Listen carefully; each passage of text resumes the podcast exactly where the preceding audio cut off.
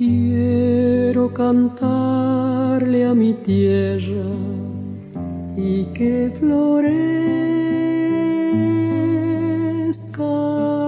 Paula, ¿cómo le va? Tanto tiempo sin verla. ¿Qué hace usted por acá? Tanto tiempo, como una semana, ¿no? Acá. Sí, todas las semanas aquí estamos encontrándonos. Y capaz que hablando de coros, de grupos vocales. ¿Argentinos? Y latinoamericanos. ¿Qué le parece? ¿Qué le Me parece? encanta. Y en eso estamos desde hace tiempo, un tiempito, ¿no? Decir que estamos 23 hablando. años, para ser más precisa, ¿no? Sí, ¿no? Ahí estamos. Qué bien, qué memoria tiene usted. Uf, Sí, sí. Y nos está acompañando desde hace, desde el inicio en este año, todo el año estuvo Gastón Esquiabone con nosotros. un capo. Un profesional, gracias, pero maestro. notable. Muchísimas gracias también. Perdone por los errores, por lo que hace Paula, pero Yo, siempre yo. Los errores son todos míos.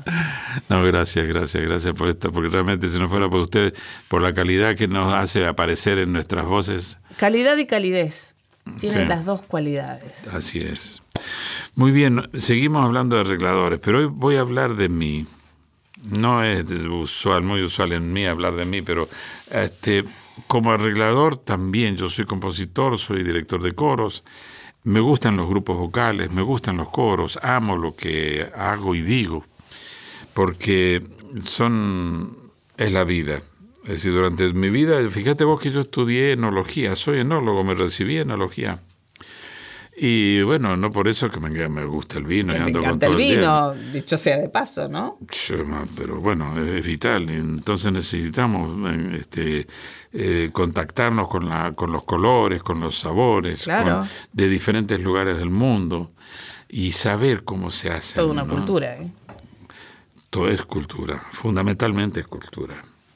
Entonces, bueno, mi tarea como arreglador y compositor es, eh, tiene que ver con, con la relación que hay con la poesía, tiene que ver con la relación que hay con mis hermanos también, mayores que yo, que me metieron jugando en la música, con mi madre con mi padre, que fue trombonista. Y ellos, mi madre amaba el folclore porque fue riojana. Y, el, y mis hermanos y mi padre, por ser músicos en sí, formados en la música escolástica y universal. Y ahí andamos, por eso andamos. Entonces, eh, y estamos eh, embarcados en el, armado y en la difusión de la música argentina y latinoamericana y en sus instrumentos. Este, porque es importante decir sobre los instrumentos, además de la música, porque los, nuestros, esos instrumentos nos representan. Por ejemplo, la quena. La quena no existe en ninguna otra parte del mundo, existe acá en Latinoamérica y en esta zona sur de Latinoamérica. Es, una, es un instrumento que, que ¿quién lo inventó? Los habitantes primeros de acá, primarios, ¿verdad? Los que habitaban este lugar, los que a lo mejor escucharon en un cañaveral seco el zumbido o el, el, el viento que hacía sonar las cañas. Y a partir de ahí a lo mejor apareció la pifilca, la trutruca, la quena, el erque, el erquencho. Instrumentos de viento que salieron por casualidad. No. No. Aparecieron porque el hombre de aquel entonces los hizo. Se dio maña, le hizo unos agujeritos, se dio cuenta que a lo mejor un agujerito este, que se apareció y tapándolo y destapándolo lo hacía, le hacía cambiar el sonido. Y entonces le hizo otro, le hizo otro. Y así se fue perfeccionando. ¿no? Y así fue creándose una quena, la quena nuestra, eh, que encontré quenistas maravillosos, naturalmente formados como eh, Lázaro Méndolas.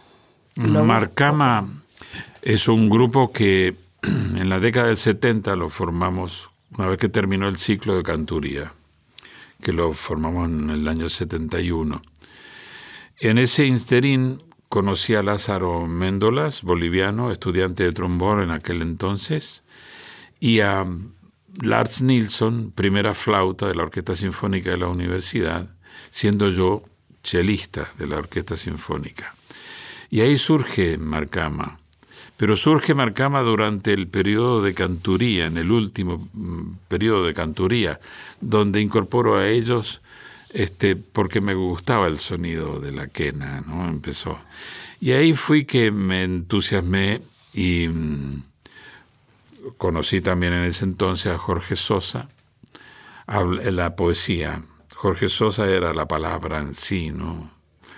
El que realmente tenía el don de la palabra presente en el momento justo, con el pensamiento y la palabra acertada, ¿no? Para decir lo que puede sintetizar un pensamiento.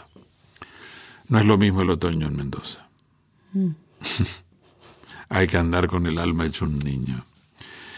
Bueno, es Jorge Sosa. Y con él empezamos a elaborar canciones. Hicimos una ópera ballet, donde tiene en la ópera hay una historia, y en este caso hay una historia. Y en la historia yo ¿Qué hago con la historia? Desde voy incorporando instrumentos. Incorporo una quena y el personaje central es un quenista. Es un, un personaje que va a ser ungido curaca, rey, por decirlo de alguna manera. Y él tocaba la quena. Entonces él hace un solo de quena cuando va a ser ungido cacique. Es lo que vamos a escuchar ofrenda, se llama. Él ofrenda en cuerpo y alma, su cuerpo y alma, a, los, a lo celestial, a lo supremo, a la energía máxima.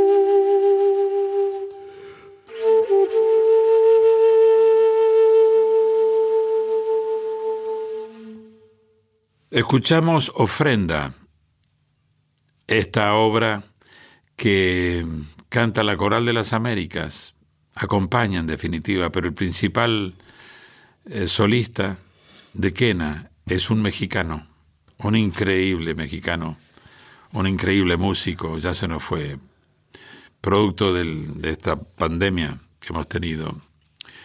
Y Es un tema desafiante para, para interpretar, ¿no? Con la que es difícil. Es difícil. Es difícil. Es difícil. El primero que lo interpretó fue Lars Nilsson Sí, y con, con Javier Sepúlveda lo grabamos. ¿Y qué es lo que hemos escuchado? Lamento no tener la grabación con este Lars Nilsson, pero también tenemos otra grabación que hizo Jorge de la Vega. Obra difícil realmente. Muy bien, seguimos con los arreglos. Esto es un arreglo de una composición para quena. Hice otro arreglo para una composición de charango, también dentro de la misma, de, de- de esta misma obra, de esta misma ópera, que es en el momento donde él se casa, él va conociendo chicas que va El intérprete de el, la ópera. el intérprete, el protagonista, El protagonista. se va al cacique, va a elegir una, una compañera Una para, pareja. para su, su vida. Y ahí entonces hay una danza de las casaderas, que le puse ese nombre, le pusimos con Jorge Sosa. Y bueno, esta es una composición que hice para charango. El charango que vamos a escuchar es Daniel Navarro, integrante del grupo GIA. Es también, originalmente la compuse para este Arsenio Zambrano, que fue el primer charanguista, que eh, cuando la hicimos por primera vez en Mendoza, allí por el año 1982. Esta grabación es de la década del 90, por ahí, y ahí también estuvo Daniel Navarro, que también, o sea, él se nos fue.